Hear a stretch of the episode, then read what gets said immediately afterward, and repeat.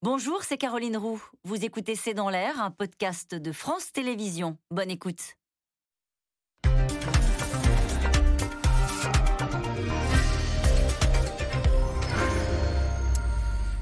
Bonsoir à toutes et à tous. Des trains supprimés faute de chauffeurs, des avions annulés faute de pilotes. Le Conseil scientifique dit craindre une désorganisation de la société face à l'avalanche des contaminations. 91 000 nouveaux cas pour la seule journée d'hier, sans compter les cas contacts Omicron qui doivent s'isoler jusqu'à 17 jours, des contaminations records, donc qui font craindre le pire dans les hôpitaux, même si ce nouveau variant est encore mal connu. Alors question, comment s'annonce ce réveillon de Noël? Faut-il craindre cette désorganisation de la société avec des entreprises, des écoles, des hôpitaux bloqués faute de personnel? Quelle décision pourrait être annoncée lundi suite à un nouveau Conseil de défense présidé par Emmanuel Macron à quelques jours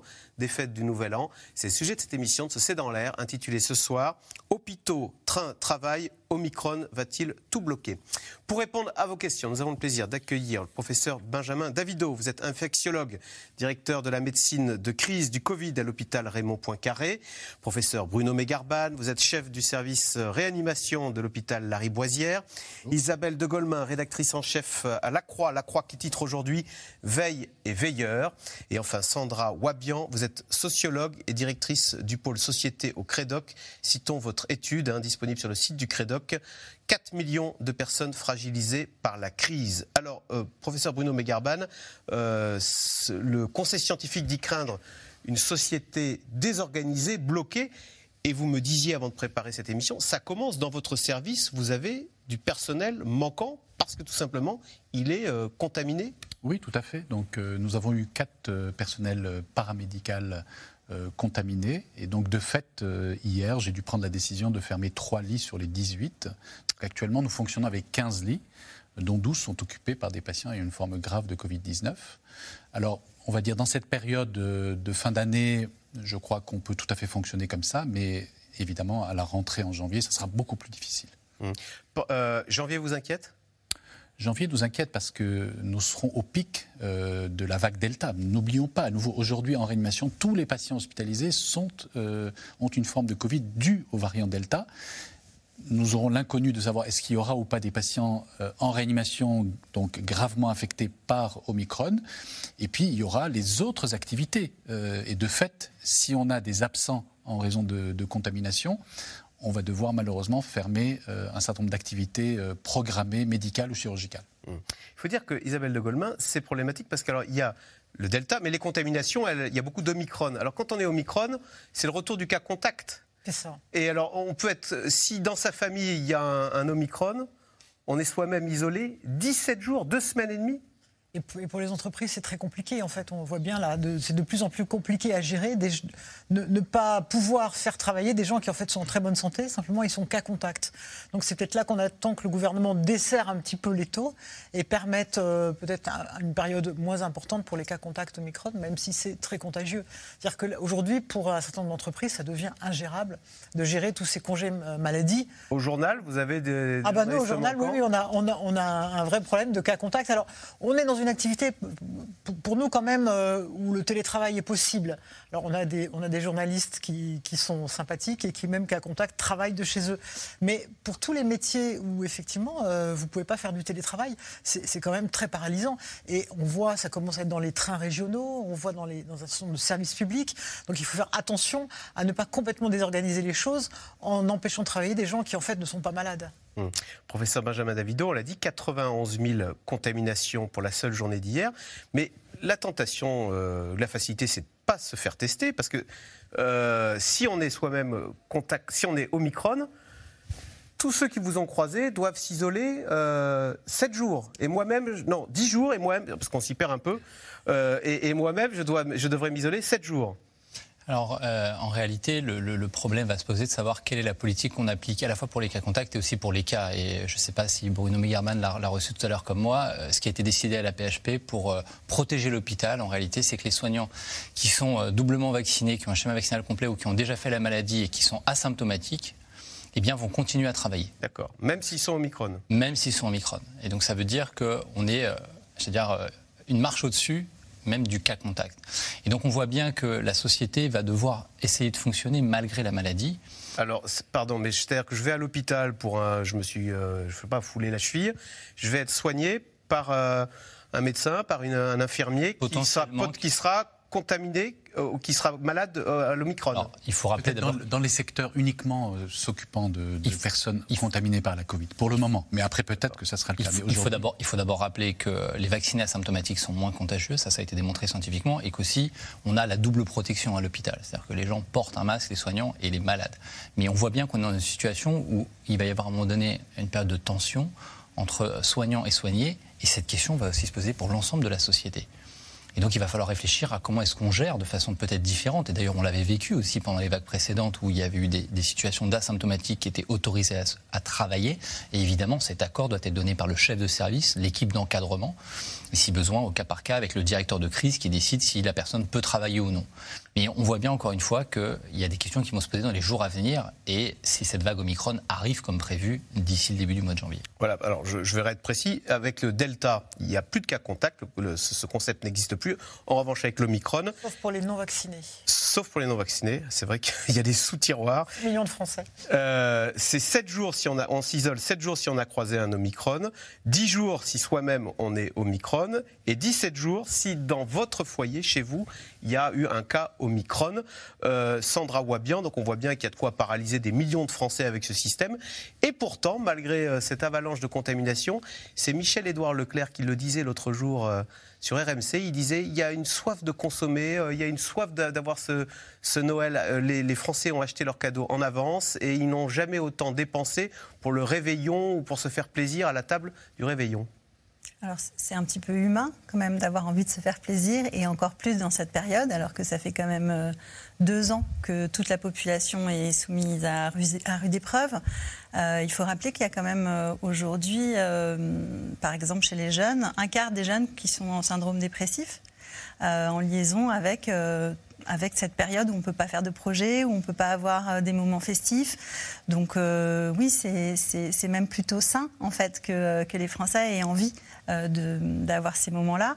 Après, euh, évidemment, la, moyenne, c'est toujours, euh, toujours un peu un, comment dire, un, cache-misère de, très grandes disparités. Et il y a aussi toute une partie de la population qui ne va pas fêter Noël, soit parce qu'elle a peur de la maladie, soit parce que financièrement elle a été éprouvée par, par la crise, soit parce que de manière générale elle est isolée. Euh, ou bien euh, certains pour des raisons aussi euh, militantes, écologistes. Voilà. Donc Noël, c'est vrai que c'est. On a un prisme très familial, on colle des, des, clichés presque familiaux sur Noël et vous, vous nous rappelez que Noël, c'est aussi pour beaucoup un moment de solitude, alors qu'il est très durement vécu parce qu'il voit partout s'étaler le bonheur d'une vie familiale idéalisée? Alors euh, oui, c'est exactement ça. C'est-à-dire une vie familiale idéalisée. Vous prononcez bien la, phrase dans son entièreté. C'est-à-dire qu'il y a une telle norme sociale qui est aussi mise en avant par les publicités, par, euh, euh, les, distributeurs, par tous ceux qui finalement vivent aussi autour de Noël, que c'est très difficile quand on ne peut pas payer des cadeaux à ses enfants ou offrir un Noël qui est au niveau de, ce qui est vendu, espéré, on va dire, dans les médias. Euh, et puis après, il y a, aussi, euh, euh, comment dire, une, une, forme de. Ça a été accentué depuis le début de la crise une forme de, rétrécissement des, euh, des, représentations autour euh, d'un foyer bien installé, avec une maison, des enfants, euh, qui a une sociabilité, on va dire, un peu bourgeoise, qui va fêter Noël, etc. Donc ça, c'est toute une partie de la population majoritaire. Mais il y a beaucoup de gens qui ne vivent pas du tout comme ça. il y a 10 millions de personnes qui vivent seules en France. il y a des gens qui sont, qui sont dans des, petits logements, qui n'ont pas forcément de, famille près d'eux, par exemple, parce qu'ils habitent, euh, ils habitent dans une région différente de leur famille d'origine. Donc euh, voilà, cette vision assez, euh, assez presque normative, elle ne représente pas l'ensemble de la population française. Bruno Megarban, quand on est à l'hôpital, évidemment, on souffre de maladies, du Covid. On souffre de la solitude aussi. Vous avez malheureusement des, des patients qui vont passer le Noël seul, malade et sans personne qui viendra leur souhaiter euh, un joyeux Noël ou une bonne année. Quand on travaille à l'hôpital, on connaît la vraie vie en fait. Euh, très loin des clichés, de la publicité, du cinéma. Malheureusement, on rencontre la misère, la solitude, les problèmes, les conflits intrafamiliaux. Heureusement, quand même, Noël reste un moment où, même lorsqu'on est seul, même lorsqu'on est à l'hôpital, on va dire, il y a un entrain, il y a une cordialité, une atmosphère quand même qui est tout à fait particulière. C'est la joie et le devoir de solidarité quand même, Noël, de penser à tous ceux qui euh, ne vivent pas dans cette vie idéalisée dont on parlait à l'instant avec Sandra Wabian oui, je crois que c'est. Isabelle Noël, c'est pas que consommer. Enfin, il me semble que même si, effectivement, la fête n'est plus religieuse pour une majorité des Français, c'est quand même un rite. Et je crois que notre société, elle a besoin de rite. C'est-à-dire que c'est un moment où quelque chose se finit, quelque chose commence. Et Noël, c'est ça. On se retrouve en famille. C'est un peu la fin de l'année. C'est même la fin de l'année. Et, on va commencer une nouvelle année. Et, et, ce moment familial et ce moment aussi de solidarité, là, en ce moment, il y a donc toutes les villes, euh, beaucoup de bénévoles, d'ailleurs beaucoup de jeunes qui vont euh, aller euh, vers les plus démunis, vers les personnes âgées, etc., que ce soit le secours populaire, les restos du cœur, le secours catholique, etc. Donc c'est un moment de solidarité où, là, quelque part, on oublie un petit peu ce qui va mal et on, essaye que la, que la société ait les mêmes valeurs. Et je trouve que c'est important parce qu'on est dans une société qui est quand même, comme vous venez de le dire, très fracturée avec de plus en plus de gens qui sont seuls, de plus en plus de gens qui polémiquent, qui n'arrivent plus à s'entendre. Le, problème du Covid sur les jeunes, ça fait que beaucoup de jeunes sont enfermés dans des bulles, euh, leur, bulle Internet, et puis dont ils ne sortent pas. Et, c'est quand même important qu'on ait quelques moments, voilà, euh, tous ensemble, à fêter la même chose, Noël, même sans l'aspect religieux. Je pense que c'est très important. Alors, plus de 90 000 cas positifs hein, pour la seule journée d'hier. C'est un record historique hein, en France depuis le début de la pandémie de Covid.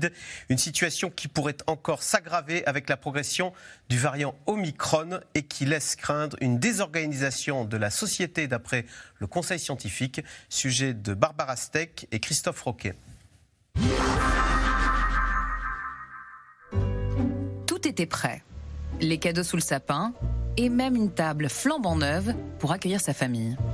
Voilà, la table sur laquelle il était prévu qu'on soit euh, une petite dizaine, et ben, finalement on sera que deux. Et... Euh, Changement de programme. Lucas a été testé positif et comme presque 500 000 Français, il va s'isoler pour Noël. Voilà, il va y avoir mon, frère, sa compagne, mes parents, ma soeur, euh, ma grand-mère et ben du coup voilà ils vont faire ça de leur côté chez eux et sans nous et nous on va, faire ça entre nous euh, avec ma, ma, compagne à la maison. Le Covid-19, c'est l'invité que l'on espérait ne pas revoir cette année, et pourtant, il est encore là. Dans une version pour ses fêtes encore plus contagieuse, ces derniers jours, la France connaît un pic épidémique exceptionnel avec 91 600 cas ces dernières 24 heures. Nous testons beaucoup, donc nous trouvons beaucoup, mais très clairement, nous constatons en France ce que nous constatons dans tous les pays qui sont touchés par ce variant Omicron extrêmement contagieux, avec un doublement du nombre de cas positifs quasiment tous les deux jours. Ce qui veut dire que j'avais parlé de 100 000 cas positifs par jour entre Noël et Nouvel An. Peut-être même que ce sera très près de Noël, davantage plus près de Noël que, que du Nouvel An. Une propagation fulgurante des cas positifs et leurs cas contacts de plus en plus nombreux et avec les arrêts de travail qui se multiplient. Le Conseil scientifique alerte sur un risque de désorganisation de la société. Hôpitaux, écoles pourraient être rapidement touchés et dans les transports, le personnel commence déjà à manquer. On avait en début de semaine 1500 euh, agents de la SNCF euh, qui sont euh, absents entre guillemets, pour cause Covid. Il faut savoir que ce chiffre-là augmente de 10 à 12% par semaine là, depuis 4 euh, à 5 semaines.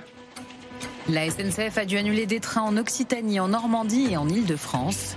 Alors pour éviter cette désorganisation, le gouvernement envisage de réduire les délais d'isolement des cas contacts de 10 à 7 jours dès la semaine prochaine. Nous avions pris des règles très strictes pour l'isolement des personnes qui ont le Covid Omicron, en attendant de comprendre comment se comportait cette partie-là du virus, ce variant. Maintenant, nous savons que probablement ces règles peuvent être assouplies. C'est ce que nous dit le Conseil scientifique. Une fin d'année sur une ligne de crête pour le gouvernement et Emmanuel Macron. Pas de restrictions en France pour le moment, mais un mot d'ordre. Allez vous faire vacciner. Que ce soit la première dose ou que ce soit le rappel, il est temps d'aller vous faire vacciner ou à nouveau de mieux vous faire protéger par le rappel vaccinal. Vacciner et revacciner le plus vite possible, une stratégie pourtant à l'encontre des directives de l'OMS. L'institution recommande de prioriser les pays qui n'ont pas accès au vaccin. Des programmes de rappel sans discernement ont toutes les chances de prolonger la pandémie plutôt que d'y mettre fin en détournant les doses disponibles vers les pays qui ont déjà des taux de vaccination élevés, offrant ainsi au virus plus de possibilités de se répandre et de muter. En Europe, plus une journée ne passe sans l'annonce de nouvelles mesures sanitaires. Confinement aux Pays-Bas, télétravail obligatoire et fermeture des bars au Portugal. La Belgique, elle, impose la fermeture de ses lieux culturels. Personne ne comprend pourquoi on pénalise la culture, qui est un des lieux les plus sécurisés dans le pays. Donc ça n'a aucun sens. Donc il y a un vrai sentiment de révolte. Autant dès le départ, j'ai soutenu la difficulté du monde politique à trouver des solutions et j'ai soutenu les ministres. Là maintenant, j'en ai marre. Dans la liste des nouvelles restrictions en Europe, l'Italie, l'Espagne et la Grèce rendent de nouveau obligatoire le port du masque à l'extérieur. Et l'année n'est pas encore terminée. Alors, question téléspectateur d'Olivier dans l'Aisne, euh, professeur Davido. Quid des bons gestes à avoir pour les fêtes de famille ou entre amis? Faut-il instaurer une jauge? Alors, aux Pays-Bas, par exemple, hein, euh, pour le, le Nouvel An, on n'a pas le droit de recevoir plus de deux personnes. La fête va être limitée. Alors là, pour le coup, je ne sais plus si on peut dire que c'est une fête, mais euh, non, très clairement, ce qu'il faut faire, c'est idéalement qu'il y ait moins de 10 personnes. C'est souvent difficile. À défaut, ce qu'il faut faire, c'est essayer de diviser les tables. Pourquoi? Mettre d'un côté les enfants, c'est majoritairement les moins de 11 ans, sont caricaturalement peu ou pas vaccinés et de l'autre côté les, plus fragiles. Et ça, c'est très important et surtout d'aérer la pièce. Pourquoi? Parce qu'on est resté focalisé sur la vaccination, le masque, ces deux outils qui sont très importants. Mais en fait, ce qui va se passer pendant ces repas, d'abord le masque, on ne pourra pas l'avoir. La vaccination, elle est antérieure. À un moment donné, on va aller à ce repas. Évidemment, on va recommander aux gens de se faire tester si c'est possible. Et très clairement, ce qui va permettre de diminuer la probabilité, c'est de diminuer la quantité de virus qui va se retrouver dans cette pièce, y compris d'autres maladies infectieuses. Parce qu'il n'y a pas que le Covid, il y a aussi la bronchiolite du nourrisson, pour laquelle nos collègues pédiatres et animateurs sont saturés de malades aujourd'hui. Et puis, euh, c'est aujourd'hui la reprise de l'épidémie de grippe qui commence lentement mais sûrement. Et donc, il faut faire absolument en sorte que, de façon pérenne, tous les gestes qu'on apprenne aujourd'hui puissent euh, rester et garder dans nos pratiques, y compris pour l'ensemble de l'hiver, c'est-à-dire pour début janvier. Professeur euh, Megarban, le risque qui effraie, hein, c'est le, le, Omicron. Le Omicron, pour l'instant, on ne le voit pas tellement à l'hôpital, dites-moi si je me trompe, mais on le voit, il se répand au sein de la population.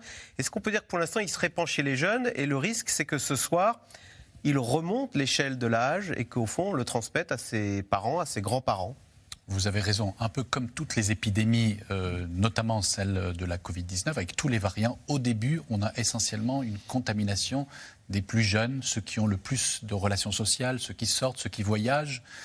Et puis progressivement s'établissent des chaînes de contamination des personnes plus fragiles, plus isolées, plus âgées, qui ont moins de relations, avec des contaminations intrafamiliales. Et le moment clé, évidemment, c'est Noël, puisqu'on va aller voir euh, les grands-parents qui sortent un peu moins, euh, qui ne travaillent pas. Et donc, de là vient évidemment la, peur. C'est-à-dire, effectivement, Omicron est probablement beaucoup moins dangereux chez des personnes jeunes, vaccinées, euh, sans comorbidité. Et effectivement, il s'apparente plus à un rhume. À l'inverse, même en soi, s'il était, euh, et c'était prouvé qu'il était moins dangereux que les autres variants, s'il arrivait sur une personne plus fragile, avec une insuffisance cardiaque, une insuffisance respiratoire, euh, une immunodépression, même vacciné, il peut y avoir évidemment des conséquences médicales graves. Donc, c'est pourquoi il faut être encore prudent sur l'observation que euh, Omicron n'entraîne pas euh, beaucoup d'hospitalisations. Il se pourrait qu'avec effectivement l'avancée de la vague, on puisse observer des hospitalisations. Alors, ce qui va peut-être nous sauver, c'est que si on prend le schéma de ce qui se passe en Afrique du Sud, c'est une vague massive, mais très brève dans le temps. Alors peut-être qu'elle ne pourra pas établir ces fameuses chaînes de contamination. Voilà, on en est pour l'instant à, mmh. à, faire des projections. En tous les cas, Isabelle de Goldman, est-ce qu'on peut dire que le gouvernement quand même a pris un risque? Parce que contrairement aux Pays-Bas, alors je, je l'ai dit, c'était pas deux, en fait c'est quatre euh, personnes maximum le soir du Nouvel An, ça n'a pas été une grande fête non plus. Mais même, on voit la, la Catalogne qui, euh, bah, qui fait quasiment un, un, un qui, euh, le masque, masque obligatoire euh, dans la rue en Espagne, couvre-feu en Catalogne, semi-confinement aux Pays-Bas avec la fermeture des bars, des restaurants et des magasins non essentiels le soir après les 17h. Chez nous, on a juste Emmanuel Macron qui se contente dans une vidéo de nous rappeler qu'il est important de se faire vacciner le choix a été fait de ne pas imposer de nouvelles contraintes en cette fin d'année En tout cas, le, choix a été fait de ne pas gâcher Noël, j'ai l'impression, assez, assez- assez nettement. Vous vous souvenez, l'année dernière, il y avait le professeur Salmon qui avait dit euh, euh, les grands-parents dans la cuisine, papy, mamie dans la cuisine et, et les, et les enfants dans la salle à manger, ça avait fait un peu, ça avait un peu choqué. Donc voilà, il y a- il y a peut-être aussi, effectivement, après, après deux années très dures, euh, le sentiment qu'il fallait réconcilier, retisser quelque chose. Bon, puis il y a des élections qui sont quand même pas très loin, mais je pense qu'on va venir après en début janvier, parce que c'est quand même début janvier euh, que va venir le gros de la vague. Il, va sans doute reposer des, gestes importants et des sanctions importantes. Et puis il y a cette histoire de, passe vaccinal qui devrait, en tout cas, pousser un certain nombre de gens au moins à faire le troisième rappel. Alors, c'est vrai que Sandra Wabian, le pass sanitaire va devenir un pass vaccinal. C'est-à-dire que pour aller au restaurant, pour aller au cinéma, etc., un test ne suffira plus, il faudra obligatoirement être vacciné. Alors on s'aperçoit que, sondage dans le Figaro, bah, les Français sont d'accord, euh, 66% euh, sont d'accord. Finalement, ça fait deux ans qu'on disait qu'on vit sous Covid avec toutes ces contraintes. Euh, comment réagit, comment réagit-on? Comment réagit la société? Est-ce qu'il y a un rejet? Ou est-ce que finalement, bon, bah, on adhère aux décisions con- contraignantes qui nous tombent euh, dessus depuis deux ans? Globalement, il y a plutôt un soutien de la population euh, aux mesures euh, qui sont prises. Il y a plutôt le sentiment que euh, le gouvernement fait ce qu'il doit faire. Emmanuel Macron a, plutôt un, soutien, alors qu'avant la crise sanitaire, il faut rappeler qu'il était quand même en position un petit peu plus fragile. Mais il y a plutôt un soutien par rapport à la parole de l'État.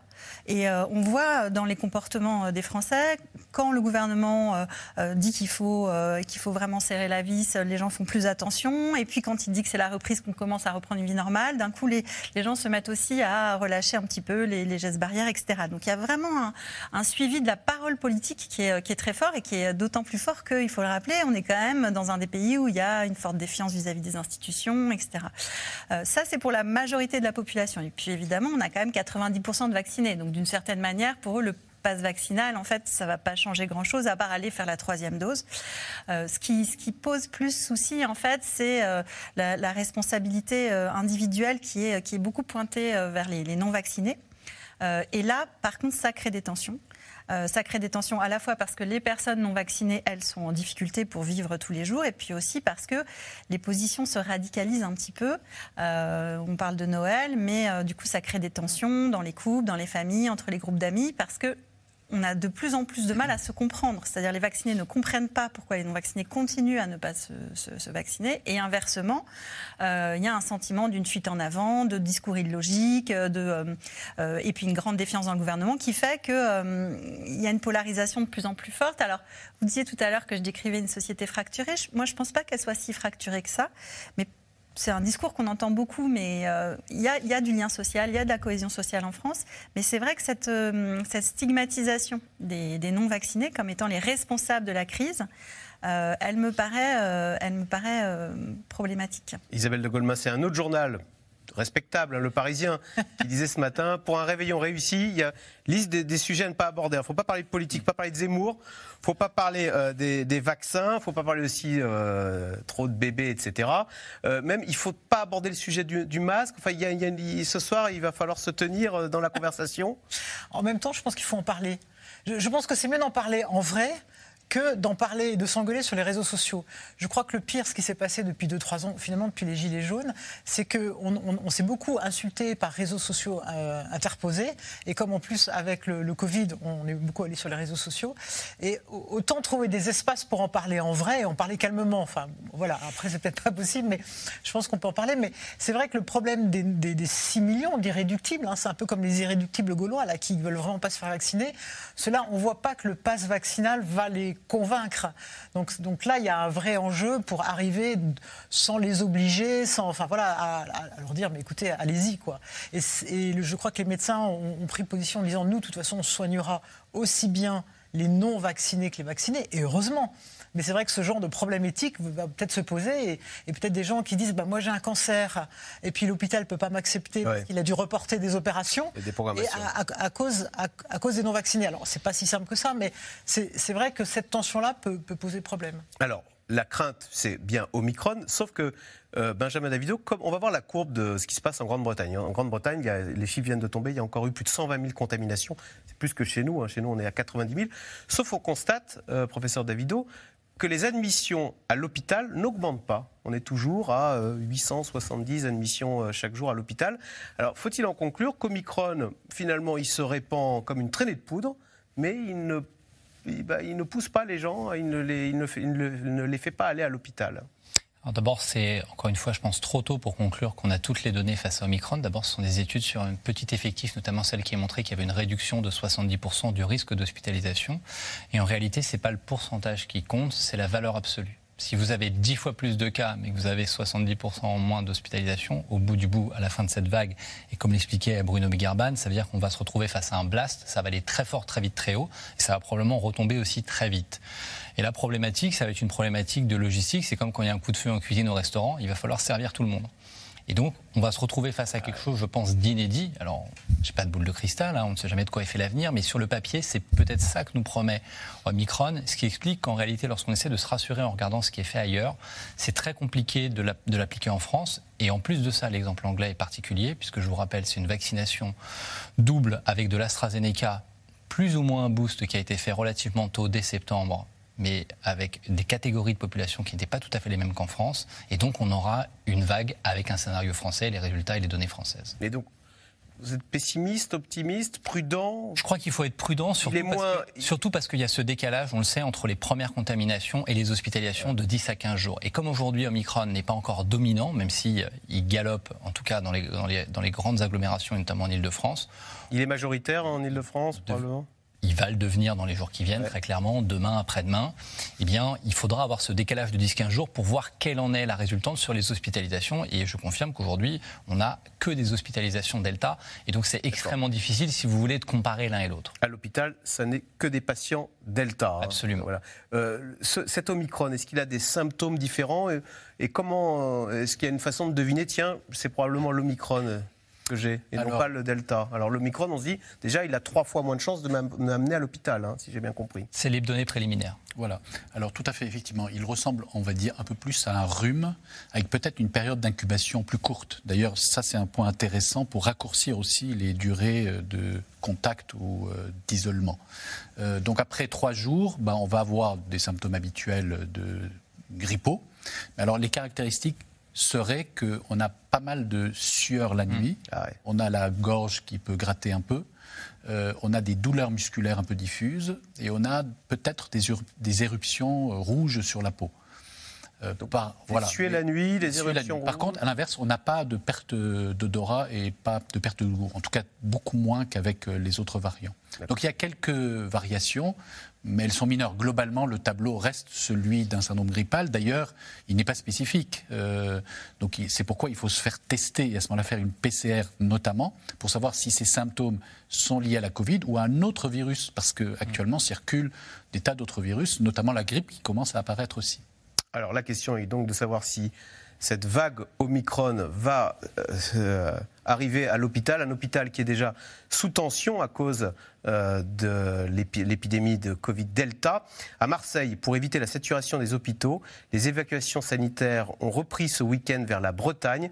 Je propose de regarder ce reportage dans le service de réanimation de l'hôpital de la Timone, qui est submergé par les cas de Covid Delta. Donc, reportage de Mélanie Nunes, Arnaud Fora et Benoît Thébault.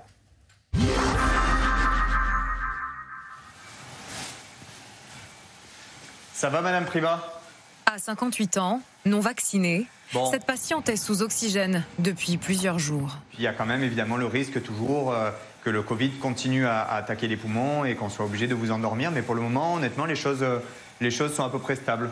Ok? Comment vous vous sentez, vous? Très fatigué. Et au niveau de la respiration, vous avez l'impression que vous avez du mal à respirer ou ça va avec la machine comme ça? Ça va. Ça va, hein? Ouais. Atteinte d'une maladie grave, son médecin lui déconseillait de se faire vacciner. Il fallait que j'attende, j'étais trop faible. On a pris plusieurs rendez-vous et, on a dû annuler à chaque fois. Mais le virus a finalement réussi à l'atteindre et à la contaminer.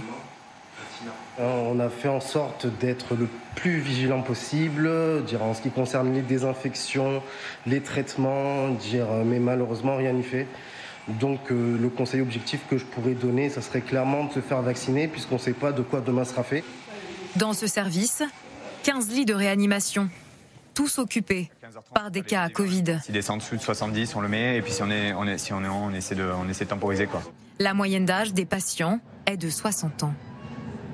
Ici, on a une dame, euh, toute la famille s'est contaminée, ils n'étaient pas vaccinés. Il y a son mari qui est hospitalisé aussi sous oxygène euh, à l'étage au-dessus. Et elle, elle fait une forme encore plus grave, donc elle vient de rentrer en réanimation. Ensuite, ici, on a, euh, un patient très jeune qui a 34 ans.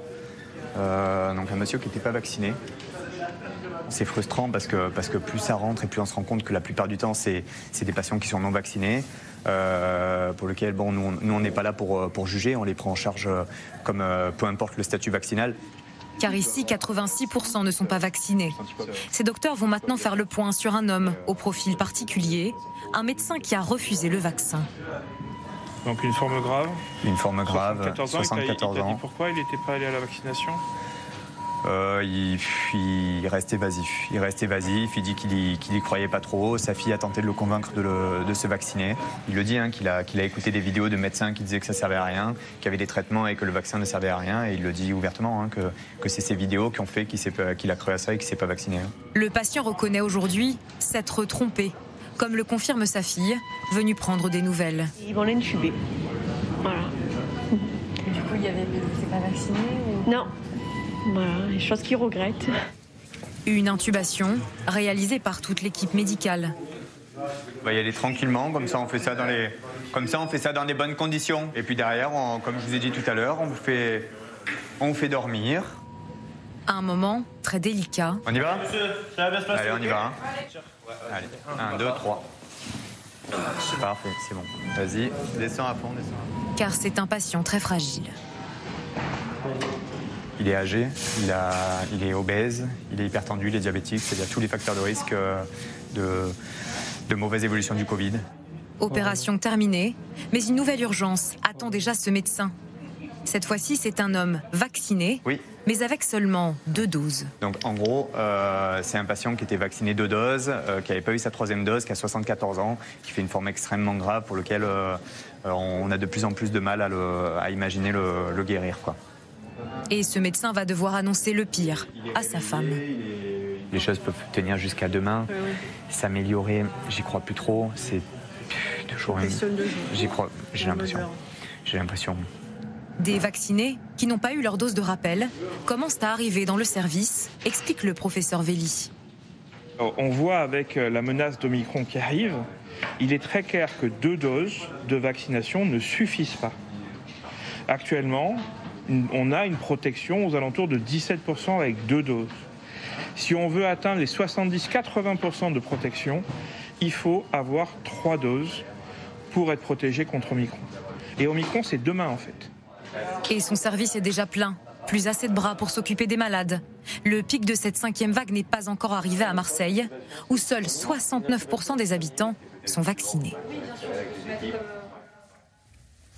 Euh, professeur Davido, ce qui est frappant dans ce reportage, c'est qu'il il dit on voit des, patients arriver avec deux doses uniquement. Mais ça, c'est assez peu dit. En fait, deux doses, ça ne vous protège plus maintenant. hein. Il faut, on est protégé face à cette maladie si on a trois doses. D'abord, il faut distinguer deux choses. Il faut distinguer euh, le, délai, en fait, à partir de cette deuxième dose. Parce qu'on sait juste caricaturalement qu'à partir de 5 mois, il y a une baisse assez significative des anticorps, notamment, qui favorise la probabilité de se contaminer. On garde quand même une relative assez forte efficacité du vaccin face aux formes graves, mais on n'est pas à 100%. Donc forcément, nous, en tant que médecins, on va voir des patients qui ont ce qu'on appelle des comorbidités, maladies générales, on l'entendait, obésité, diabète, hypertension, et qui sont tard dans leur deuxième dose et qui ont euh, raté, entre guillemets, ou sont en retard sur le rappel. Et puis aussi, on oublie, il y a des gens qui, dans ce screening, sont des gens qui n'ont pas répondu à la vaccination ou mal, parce qu'ils avaient d'autres pathologies générales qui faisaient que le système immunitaire était mal stimulable par la vaccination. Donc on est vraiment dans des cas particuliers, il faudra avoir le dossier, chaque cas est spécifique. Ce que vous voulez dire, c'est qu'un un jeune de 30 ans qui a eu ses deux doses, qui est en pleine forme, C'est ce que j'allais vous dire. lui, il risque pas grand-chose à attendre pour avoir la troisième dose. A contrario, il a surtout beaucoup moins de chances d'aller en réanimation Voilà. et il sera très bien protégé par déjà deux doses de vaccin. Euh, professeur Bruno Megarban, ce qui frappe aussi, c'est qu'on a du personnel médical, des médecins qui, sont, qui refusent de vaccination, qui sont sensibles, au- qui doutent en fait de la science et de la médecine. Ça paraît, ça paraît fou. Mais les médecins sont des hommes comme tous les autres, ils peuvent être euh, influençables. Euh, et donc, effectivement, moi-même dans le service, j'ai un médecin qui, qui n'a pas souhaité être vacciné. euh, Parmi vos patients très- Oui, parmi les patients. Et qui, qui a d'ailleurs pris euh, de l'ivermectine et qui s'est retrouvé en réanimation pour une forme grave de la maladie. On voit bien que. Mais si ça se trouve, il vaccinait ses propres patients, mais lui-même ne Je s'est ne pas crois pas. vacciné. Non, il ne vaccinait. C'est pas. C'était un médecin qui ne vaccinait pas, mais mais mais ça montre bien que ça, ça- il n'y a pas de a pas de facteur ou de profession ou de circonstances qui protègent. Tout le monde peut être contaminé et bien sûr aujourd'hui c'est les personnes non vaccinées. Hier soir nous avons accueilli une personne de 29 ans sans quasiment aucun facteur de comorbidité qui euh, malheureusement a fait une forme très grave de la maladie. Vous voyez bien que euh, le vaccin protège. Et c'est vrai que les- le cas dont on a vu là avec une double vaccination, c'est quand même une circonstance très rare. D'accord. Une double vaccination qui induirait une admission en réanimation, c'est quelqu'un qui a certainement une- un trouble de son système immunitaire. D'accord. Ou, une, on va dire, un délai trop important par rapport à cette euh, double dose. C'est pourquoi aujourd'hui, les- la Haute Autorité de Santé a, a- a préconisé un raccourcissement encore du délai à trois mois. Trois mois, mois. d'accord. À trois mois désormais, notamment avec euh, l'arrivée du variant euh, Omicron. Qui, pour, pour l'instant, vous n'avez aucun patient Omicron en réanimation ou même en admission. hein. Ce n'est que du Delta. hein. Que du D'accord. Delta. D'ailleurs, la vague Delta n'est toujours pas terminée. Le pic est attendu euh, fin décembre. D'accord. On a encore. euh, Et cette vague va s'éteindre parce qu'Omicron est progressivement en train de remplacer euh, Delta. Et alors, Omicron est beaucoup plus massif, mais reste à, à mesurer sa létalité, sa dangerosité. Alors moi, je serais plus réservé sur le terme remplacer. En fait, euh, euh, Delta avait sa propre dynamique euh, vers la décélération et la disparition. Et là-dessus se surajoute Omicron, qui n'était pas du tout prévu au, au- au menu. Isabelle de Colma Oui, peut-être à propos de vaccination, il faudrait, il faudrait revenir sur ce que disait votre reportage précédent, c'est-à-dire que l'OMS a quand même dit qu'il fallait aussi euh, vacciner d'autres pays que les pays riches. Et c'est vrai que là, si on continue, nous, à, à toujours se vacciner tous les trois mois, tous les quatre mois... Contre des nouveaux variants qui viennent, qui ont été créés des dans les pays non de vaccin. Donc je pense qu'il est aussi extrêmement important que les pays européens et les pays occidentaux prennent vraiment plus au sérieux cette histoire de, solidarité vaccinale. Des choses ont été faites, mais, mais pas de manière assez massive. Et il faut le faire par solidarité, puis il faut le faire aussi pour nous. Parce qu'on voit bien qu'on pourra toujours se vacciner. De toute façon, on n'a pas des murailles. Et qu'il est important quand même que ce vaccin soit accessible à tous les habitants de la Terre. Sandra Wabian, on a vu dans le reportage euh, un soignant dire euh, bah, la personne a été sensible à ce qu'elle a vu, elle a lu sur Internet. Au fond, tout ce mouvement, euh, ces 6 millions d'adultes qui refusent de se faire vacciner, bah, ils s'informent euh, sur, Internet essentiellement et c'est comme ça qu'ils se forgent une conviction en se disant c'est dangereux. euh. Ah Je ne crois pas qu'il faille diaboliser Internet, parce que sur Internet, il y a de tout. Il y a aussi les sites d'information, de la statistique publique. Donc, euh, non, c'est- plutôt euh, en lien avec un certain nombre de, regards qu'on peut porter sur le monde. Euh, chez les non-vaccinés, alors il y a, il y a pas mal de rejets du gouvernement. Euh, donc on est sur des publics euh, qui sont plus présents euh, aux deux bords de, de l'échiquier politique. C'est le vaccin Macron en quelque sorte. Quoi. Voilà, donc il y a ce facteur-là. Il y a un rapport aussi au corps qui est très différent. Le sentiment que son, le corps, c'est un peu le vaisseau amiral de son âme et qu'il ne faut pas qu'il y ait des intrusions dans, dans son corps. Donc il y a tout ce rapport à la nature, à ce qui est, à ce qui est bon intrinsèquement, enfin le sentiment que, que, que la Que nature, la nature est bien faite et qu'il ne faut faite. pas la. Voilà, qu'il ne faut pas la, qu'il faut pas la bousculer. bousculer. Et il y a aussi, euh, alors il y, a, il y a aussi toute une partie des, des gens qui ne se vaccinent pas, euh, par, par exemple, qui sont surreprésentés en zone rurale, donc aussi peut-être plus de difficultés d'accès au vaccin. Il n'y a pas que des gens qui ne se vaccinent pas, qui ne veulent pas se vacciner. Il y a, il y a les deux. Euh, donc il y a, il y plein, tout un tas de. de- c'est une mosaïque en fait de, de, de motivation. Euh, et Internet euh, joue l'effet amplificateur comme dans tous les sujets. C'est-à-dire que quand on est convaincu que la vaccination c'est bien, on va aussi aller regarder des choses sur Internet. On va se convaincre. Voilà, donc c'est plus un biais de confirmation qu'un problème lié euh, au support.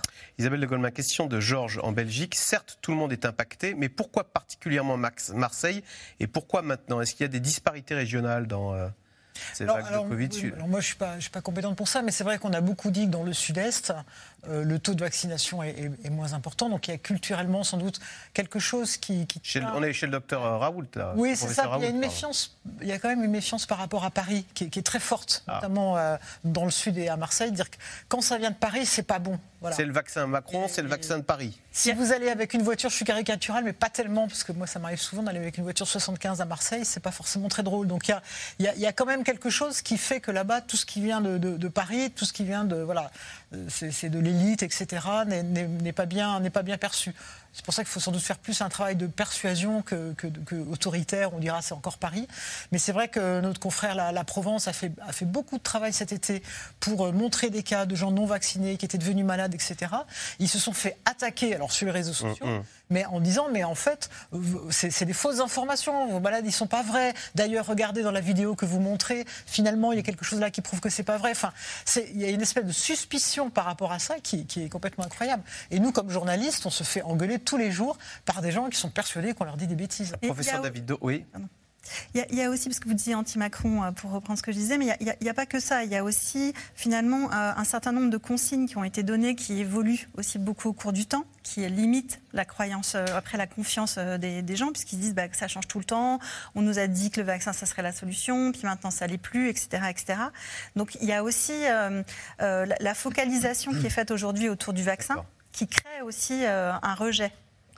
Professeur Davido, est-ce que vous entendez, vous respectez le choix de ceux qui décident de ne pas se faire vacciner parce qu'ils ont leurs raisons Ou est-ce que, non, typiquement, ces genres de, de raisonnement ou de point de vue qui agacent le personnel soignant parce que derrière, bah, ce sont, c'est vous qui devez vous en occuper quoi, et renoncer parfois à des vacances? Non, je crois que très clairement, le, le personnel soignant est agacé à deux ans d'une pandémie de voir qu'on a aujourd'hui comme seule arme le vaccin. Après, il est imparfait et qu'on n'a aucun médicament et que, en réalité, euh, on a une arme pour freiner cette vague. Évidemment, on ne peut pas sauver tout le monde de fait parce qu'il y a des gens qui ont des maladies générales qui seraient décédés dans les six mois suivants du Covid. Mais je crois qu'aujourd'hui, en fait, ce qui est extrêmement difficile, c'est ces vagues qui se succèdent et malheureusement se ressemblent en réalité.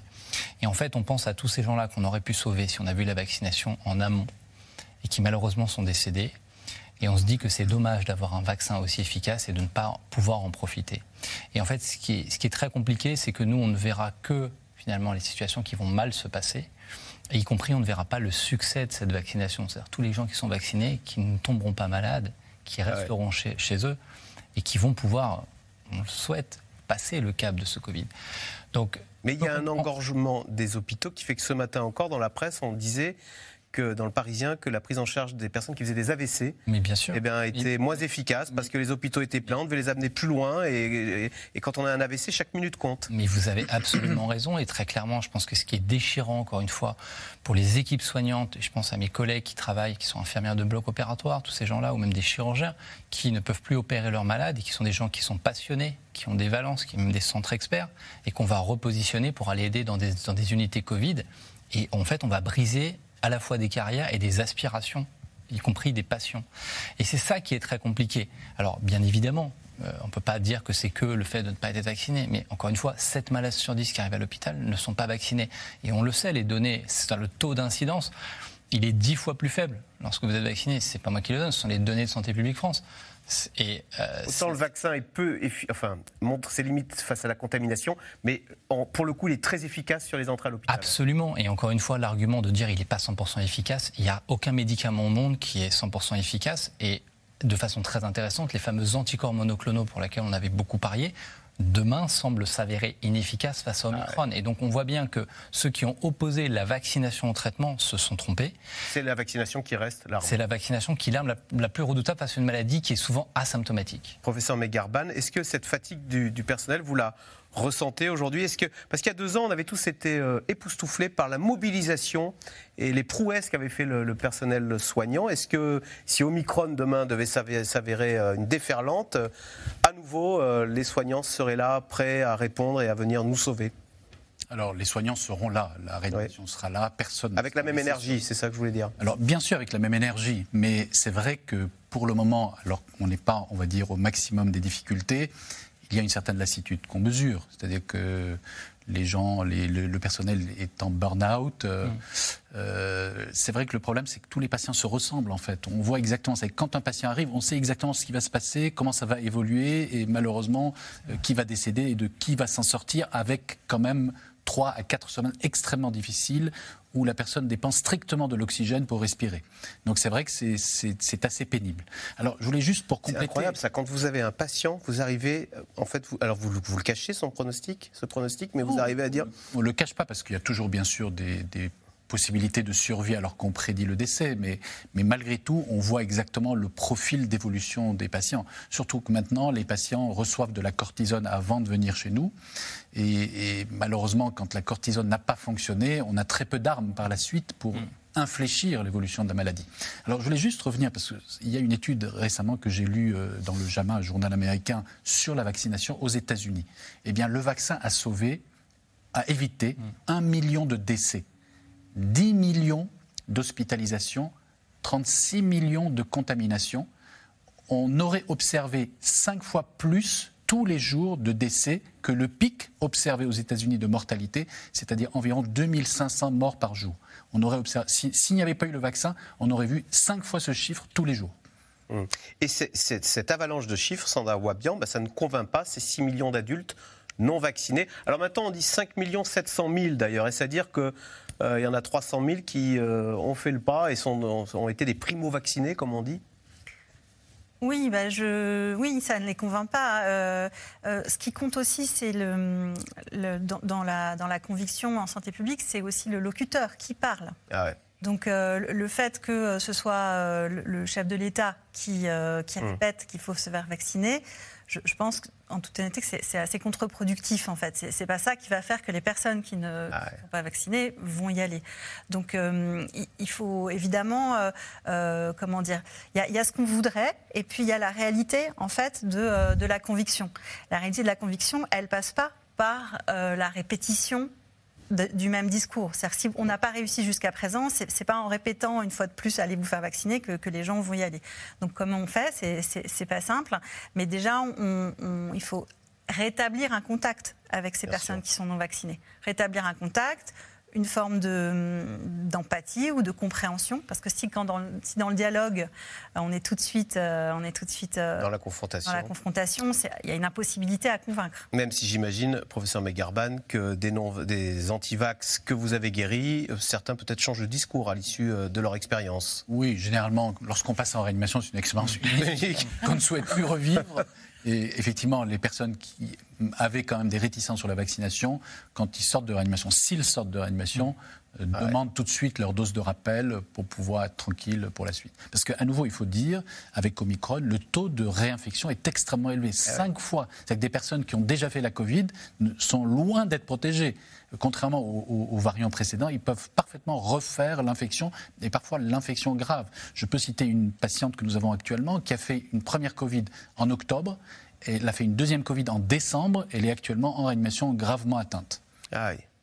D'où l'intérêt de la troisième dose qui. Euh, alors on ne sait pas, on ne sait pas. Ça, protège contre. Pour l'instant, le Micron ne fait pas d'admission à l'hôpital, vous disiez. Pour le moment, non, parce que c'est trop tôt. Ça vient de démarrer. Il y a toujours une quinzaine de jours. On n'a pas de patients en réanimation qui viennent dans les 10 jours suivant leur contamination. Il faut attendre au moins 12 à 15 jours, parce qu'en fait, comme vous avez bien compris, la phase qui amène en réanimation n'est pas la phase de multiplication du virus. Mmh. C'est la phase secondaire immunitaire de réponse de l'immunité à l'agression comme l'hôte n'a pas euh, été vacciné, donc ne connaît pas euh, ce virus et donc ne va pas se défendre de façon proportionnée ciblée et spécifique, il va euh, déclencher une réponse immunitaire totalement anarchique qui va entraîner cette pneumonie.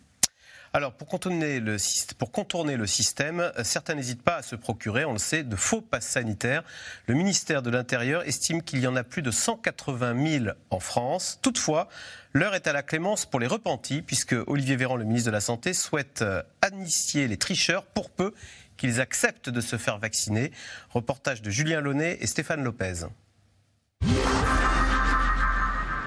Le mois dernier, une femme est admise au service réanimation de cet hôpital de la région parisienne. Cette patiente de 54 ans, sans antécédent particulier, ne va pas survivre à une forme grave de Covid-19. Elle se disait vaccinée, ayant eu deux doses, mais c'était un mensonge. En discutant avec son, mari, euh, et notamment du fait de la situation critique de son épouse, et de, son état euh, qui apparaissait de plus en plus irréversible, son mari a fini par nous avouer qu'effectivement, elle n'avait pas été vaccinée, qu'elle disposait d'un faux certificat de vaccination, euh, qu'elle lui avait fait promettre surtout de ne pas le révéler. Et on voit bien que la patiente euh, était très inquiète que l'on puisse découvrir qu'elle ait un faux certificat de vaccination. Euh, bon, est-ce que ça lui a desservi dans sa prise en charge? C'est possible, même si on ne peut pas euh, l'affirmer. Cette affaire met en lumière un enjeu de taille pour les autorités, la fraude au pass sanitaire. Depuis cet été, 182 000 faux en circulation ont été recensés par le ministère de l'Intérieur. Chiffre probablement sous-évalué alors que 400 enquêtes ont été ouvertes jusqu'à présent. Nous serons intraitables et notamment contre les réseaux euh, des personnes, euh, et notamment les professionnels de santé, très minoritaires j'imagine bien, qui vendent. euh, Il y a eu déjà eu des interpellations dans le cadre de ces enquêtes il y a eu déjà des interpellations Combien dans ces enquêtes. Je ne peux pas évoquer le sujet, mais ce qui est sûr, c'est que sur les 400 enquêtes, il y a des centaines de personnes qui sont concernées. Pour la police et la gendarmerie, il s'agit notamment de débusquer les faussaires sur Internet, là où les circuits les mieux organisés opèrent. Notre travail, c'est de rassembler les preuves. Donc, il y a les preuves numériques qu'il faut capter. Euh, des fois, on est sur des messageries euh, éphémères ou sur des groupes privés. Donc, il faut arriver à, à rassembler, capter ces preuves, les conserver. Et puis après, il y a un travail euh, des enquêteurs, par exemple, avec l'assurance maladie, euh, où euh, quand il y a des anomalies qui sont détectées par un système d'intelligence artificielle, on va enquêter, travailler sur des bases de données finalement réduites. Donc oui, c'est un travail d'enquête assez soutenu. Se livrer à cette pratique est passible de 5 ans de prison et 75 000 euros d'amende. Pas de quoi dissuader les revendeurs, toujours aussi actifs sur les réseaux sociaux. Nous sommes entrés en contact avec plusieurs d'entre eux. Le pass est 100% valide et réalisé par des médecins avec lesquels nous collaborons. Il est enregistré sur votre compte Amélie. Combien ça coûte? 300 euros. Vous n'avez rien à craindre. Si les flics devaient remonter jusqu'à quelqu'un, ce serait nous, ce qui est très improbable car nous travaillons sur des réseaux hautement sécurisés. Parmi les détenteurs d'un faux pass sanitaire, certains regrettent et commencent à avoir peur du virus. D'après ce médecin, ils seraient même de plus en plus nombreux à faire leur mea culpa. On est arrivé à un, un- un nombre de repentis qui est important. Au départ, quand ils ont acheté le faux pass, ils avaient peur du vaccin. Maintenant, ils ont peur du Covid, ils ont peur d'aller en réa parce que les chiffres tombent. hein, euh, donc en fait, euh, ça, ça a fait tilt. Et puis maintenant, euh, maintenant ils, veulent, ils veulent être vaccinés et ils savent pas comment faire. Les repentis, problématique sur laquelle le gouvernement réfléchit. Il entend donner une nouvelle chance de se rattraper. Je préfère que cette personne puisse aller se faire vacciner et qu'on fasse, qu'on efface l'ardoise, plutôt que de donner le sentiment à cette personne que si elle se présente chez son médecin ou dans un centre, on va commencer par faire une procédure judiciaire avant de le protéger. Dernière idée en date d'Olivier Véran pour renforcer l'efficacité du pass sanitaire, inscrire dans la loi le principe de contrôle d'identité par les restaurateurs ou patrons de bar. Alors, euh, question téléspectateur, comment lutter contre le trafic de faux passes sanitaires et faux QR codes? Professeur Davido, est-ce que vous avez été confronté à ces faux? Est-ce que vous savez les repérer d'ailleurs? Alors j'ai déjà été confronté. Le problème, c'est qu'on ne peut pas les repérer parce que lorsqu'ils sont très bien faits, en réalité, nous, on n'a que comme système celui de vérification d'Amélie. En fait, la vérification, elle ne peut pas se faire à l'hôpital. D'abord, pour deux raisons. Nous, c'est pas notre travail et nous, on ne jugera pas. Nous, on soignera tout le monde. Et je vous le disais, 7 malades sur 10 sont non vaccinés. Donc, nous, c'est pas ça qui va changer la donne. En réalité, ce qu'il faut, c'est rendre la vie compliquée à ceux qui utilisent des faux passes en dehors de l'hôpital. C'est-à-dire les restaurants, les théâtres. Une des questions qui se pose, c'est ce qu'on appelle, je crois, les passes 3D ou 3G, c'est-à-dire avec un contrôle identitaire. Et en réalité, on peut espérer que euh, l'avènement de ce pass vaccinal puisse permettre, en quelque sorte, de réduire ce nombre de fraudes et, je l'espère, inciter largement, malgré ces, exemples tragiques, les Français à ne pas acheter pour 300 euros le risque de se retrouver à l'hôpital et de mourir. Et professeur Megarban, est-ce que les patients vous le disent s'ils sont vaccinés ou s'ils ont un faux pass? Et est-ce que vous les soignez différemment euh, selon que vous savez ou pas s'ils sont vaccinés ou s'ils ont un faux pass? Alors, euh, les patients nous disent effectivement s'ils sont vaccinés ou pas, et nous-mêmes, nous vérifions systématiquement la sérologie pour tous les entrants en réanimation. Donc, de fait, nous savons, avec la sérologie, si oui ou non ils ont été vaccinés, si oui ou non ils ont fait l'infection naturelle préalable, et si oui ou non, alors qu'ils avaient été vaccinés, leur réponse immunitaire n'est pas très bonne. Ah, Non, mais vous êtes capable de, débu- de débusquer les menteurs, quoi. Tout à fait, on est capable de. Euh, menteurs. Par madame, c'est un faux passe que vous avez, vous n'avez jamais Alors, été vacciné. Non, on- si, si la personne nous dit j'ai été vaccinée, on sait si oui ou non elle a été vaccinée. Par contre, je ne sais pas si elle dispose d'un pass sanitaire lorsqu'elle sort à l'extérieur de l'hôpital et je ne cherche pas à le savoir. Sauf si elle me dit spontanément j'ai un faux pass sanitaire, voici le certificat. Mais sinon, je n'essaye pas de, de le savoir. Euh, par contre, effectivement, votre question est plus intéressante de savoir est-ce que ça changerait notre traitement Voilà. Alors j'allais dire au stade de la réanimation, malheureusement très peu. Puisqu'en fait, on fait nous essentiellement des traitements de support d'organes. Donc en fait, euh, les patients qui arrivent chez nous ont déjà une pneumonie très avancée et donc finalement, qu'ils aient ou pas été vaccinés, la prise en charge est relativement identique. Par contre, ces personnes, si elles s'étaient présentées beaucoup plus tôt chez un médecin traitant, chez un infectiologue comme le docteur Davido, Là, euh, si elle a- ces personnes avaient des facteurs de risque de développer une forme grave, et on en voit évidemment, elles auraient pu bénéficier de thérapeutiques spécifiques très efficaces qui réduisent plus 90% le risque d'aller en réanimation, un, peu comme le traitement qu'a reçu M. Trump. On a vu, lui, il avait le profil typique de la personne qui pouvait mourir de la Covid, il est sorti vainqueur de cette Covid grâce à ces traitements. Ils sont disponibles. Et donc, le fait d'avouer ou de dire qu'on n'est pas qu'on est vacciné qu'on ne l'est pas, on, on pourrait ne pas bénéficier de ces traitements si on venait trop tôt. Alors Isabelle de Golemin, il y a aussi euh, beaucoup de gens hein, qui, enfin parmi les faux, il y a beaucoup de gens qui tout simplement utilisent le, le code, euh, le QR code d'un ami ou de. Alors d'où l'idée de demander au restaurateur de demander en plus le papier pour bien voir si la personne qui, est- qui a le QR code correspond bien euh, au propriétaire. Alors les, ils sont moyennement chauds les. Il faudrait, il faudrait surtout euh, ne, pas, ne pas dire c'est une fraude comme on peut frauder le ticket de métro, je sais pas quoi. C'est un trafic criminel quand même. On, parle de ça là. C'est-à-dire qu'il y a des gens, d'ailleurs il y a- des gens qui font partie du personnel de santé très minoritaire, puis il y a d'autres gens qui s'amusent à, à se faire de l'argent sur des faux passes. Et là c'est un trafic criminel comme de la drogue puisqu'ils risquent la vie des gens qui prennent le faux pass, ils risquent aussi la vie des gens qui peuvent être contaminés. Mais alors, c'est vrai, que si on en vient à devoir demander à tous les Français la carte d'identité, en plus déjà euh, présenter son, son téléphone portable pour, euh, ou son, son papier de passe, c'est quand même déjà assez, assez casse-pied.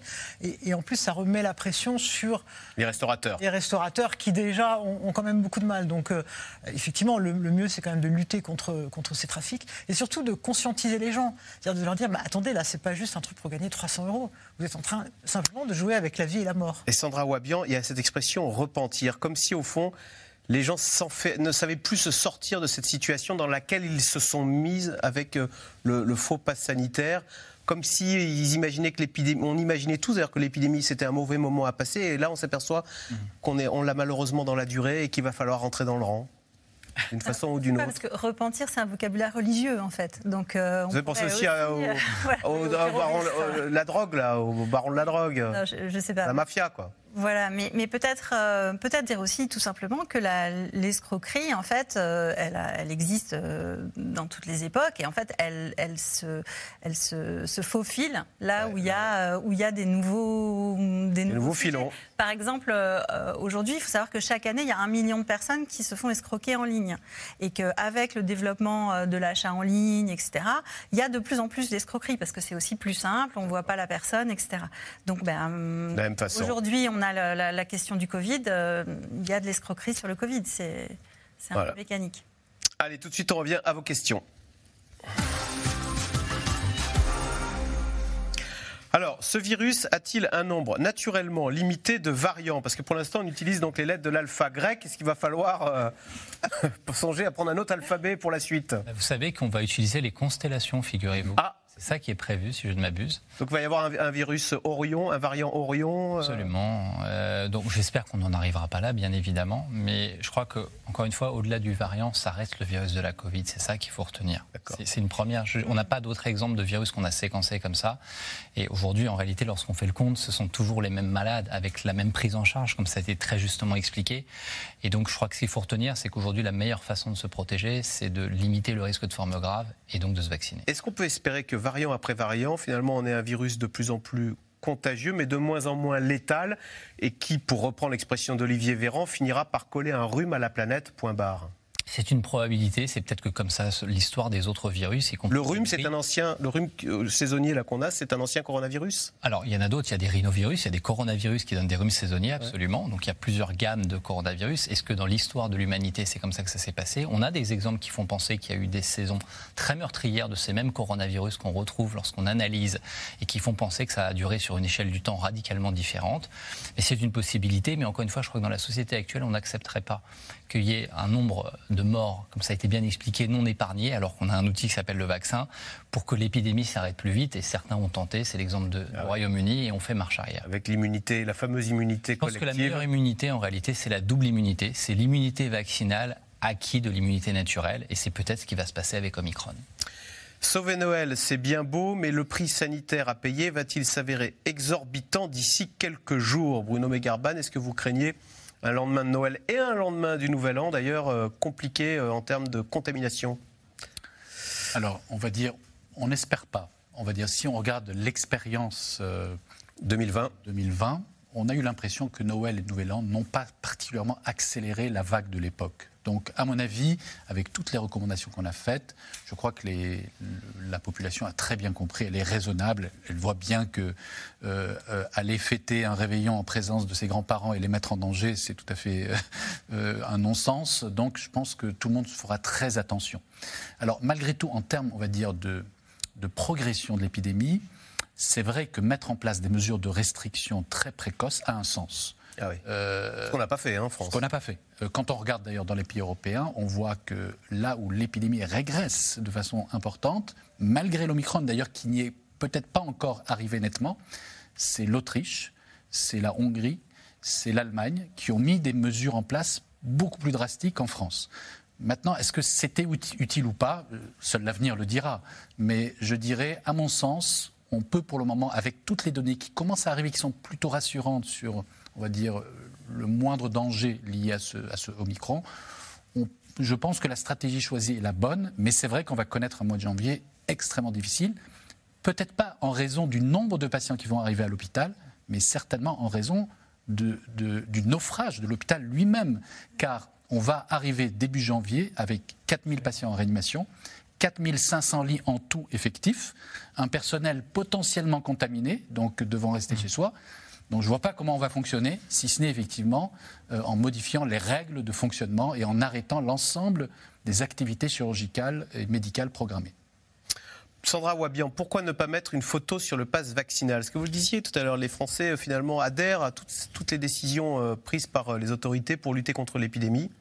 Ça serait une- Oui, ça, ça pose d'ailleurs des, des questions euh, sur. euh, la tyrannie de la majorité je ne sais pas si, c'est la tyrannie, mais disons que là, par exemple, il y a quand même eu une décision de, de confinement des personnes qui étaient en Guadeloupe, qui étaient euh, opposées à la vaccination, donc un confinement pour des raisons sociales. C'est-à-dire par rapport à un mouvement social. On voit bien qu'il y a un déplacement en fait des frontières de, de- de la démocratie depuis, depuis deux ans, un état d'urgence sanitaire, euh, des contrôles. euh, Vous parliez de contrôles par les restaurateurs qui sont pas qui sont pas assermentés en fait pour ça. Donc euh, globalement, je pense que la population, oui, est plutôt en attente de, de mesures euh, relativement, euh, on va dire, euh, euh, strictes. Euh, maintenant, il faut peut-être un petit peu. euh, Donc la peur, c'est le début de la le- sagesse, dans- dans mais le... le- début de l'asservissement, c'est ce que vous nous dites aussi. bah, C'est-à-dire qu'il faut se projeter dans le temps long. Là, on comprend bien qu'on ne va pas être dans une crise qui va rester. euh, Enfin, ça fait déjà deux ans Ouais. et c'est probablement que ça va durer. Donc, euh, effectivement, je pense que les décisions, elles doivent pas se prendre sous le, sous le, le- coup de la peur. Elles doivent se réfléchir avec des scientifiques, avec la population aussi, et, avec des enjeux plus globaux. Il y a du coup des gens qui aussi ne vont pas se faire soigner euh, à cause de ces questions. Euh, il y a plein d'autres sujets dans une société que, que la maladie. Euh, je vous disais qu'il y a 4 millions de personnes qui ont été fragilisées par les, les mesures d'endiguement en fait, euh, Mm, mm. économiques. Alors bien sûr, euh, on, on comprend qu'il faille éviter, euh, éviter des morts. En même temps, on- finalement, on choisit aussi un peu certains morts par rapport à, par rapport à d'autres, puisque quand je vous disais en démarrage de l'émission qu'il y a un jeune sur quatre qui a des syndromes dépressifs, c'est quand même un, sujet assez important pour une société. Donc, il, voilà, tout ça, c'est un équilibre qui est très compliqué à, réaliser et je pense qu'on en est tous conscients. Mais c'est pour ça que ces décisions, il faut quand même qu'elles soient prises aussi euh, avec le Parlement, avec euh, mmh, mmh. un certain nombre d'organes qui permettent des contre-pouvoirs, des discussions euh, et pas, pas sous le, le coup de la peur parce que c'est jamais une bonne conseillère. Question de Bruno dans l'Essonne. Quelle est la durée de protection après la troisième dose? C'est une excellente question parce que pour l'instant, à ma connaissance, on n'a pas de données israéliennes sur la décroissance des cinétiques des anticorps. Et en réalité, je pense que ces données vont être battues avec l'arrivée d'Omicron. D'ailleurs, on voit que les données d'efficacité par rapport à Omicron peuvent varier à quelques pourcentages près en fonction des, des études préliminaires. Et donc, il va falloir qu'on ait encore un petit peu plus de recul pour savoir si cette troisième dose nous apporte une durée d'immunité, une durée des anticorps, sachant qu'il y a d'autres types d'immunité, ce qu'on appelle l'immunité mémoire, plus durable et si, je pensais ça sa question, il faudra faire un vaccin au printemps prochain ou à l'automne prochain. Alors, les lieux de loisirs, les cafés, les restaurants, les cinémas ne risquent-ils pas de devoir fermer de nouveau avec ce pic de contamination? On l'a dit, hein, aux Pays-Bas, euh, bah, tous ces lieux-là, ils ferment à 17 heures. Bah, c'est exactement ce que, ce que vous disiez par rapport aux équilibres et, ce qu'on a fait pour les écoles, par exemple, en France. Bah, on a voulu laisser ouvertes les écoles, ce qui était important pour les enfants. En Italie, on n'a pas fait ce choix et il y a une génération qui est quand même euh, très mal en point aujourd'hui. Donc effectivement, il ne faut pas être qu'on soit non plus dans une dictature sanitaire. Il faut prendre en main absolument tous les, tous les, tous les vecteurs et voir comment sauver les enfants, comment s'occuper aussi de l'isolement et puis que les gens puissent continuer à vivre. Peut-on être infecté par Omicron et Delta en même temps? Quel est le pronostic si c'est le cas On peut avoir les deux Non, on a l'un ou l'autre. Non, on peut tout à fait. avoir les deux En théorie, on pourrait. C'est-à-dire, en fait, il faut être euh, contaminé de façon très rapprochée par l'Omicron et le Delta avant que je développe une certaine immunité. Euh, mais je ne crois pas, à ma connaissance, qu'il y ait de cas rapportés euh, dans la littérature, mais c'est tout à fait possible en théorie. Par contre, on peut avoir la grippe et le Covid.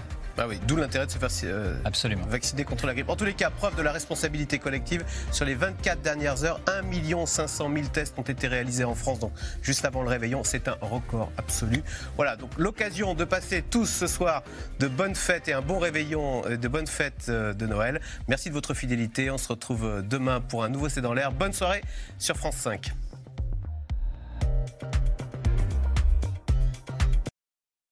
C'était C'est dans l'air, un podcast de France Télévisions. Alors s'il vous a plu, n'hésitez pas à vous abonner. Vous pouvez également retrouver les replays de C'est dans l'air en vidéo sur France.tv.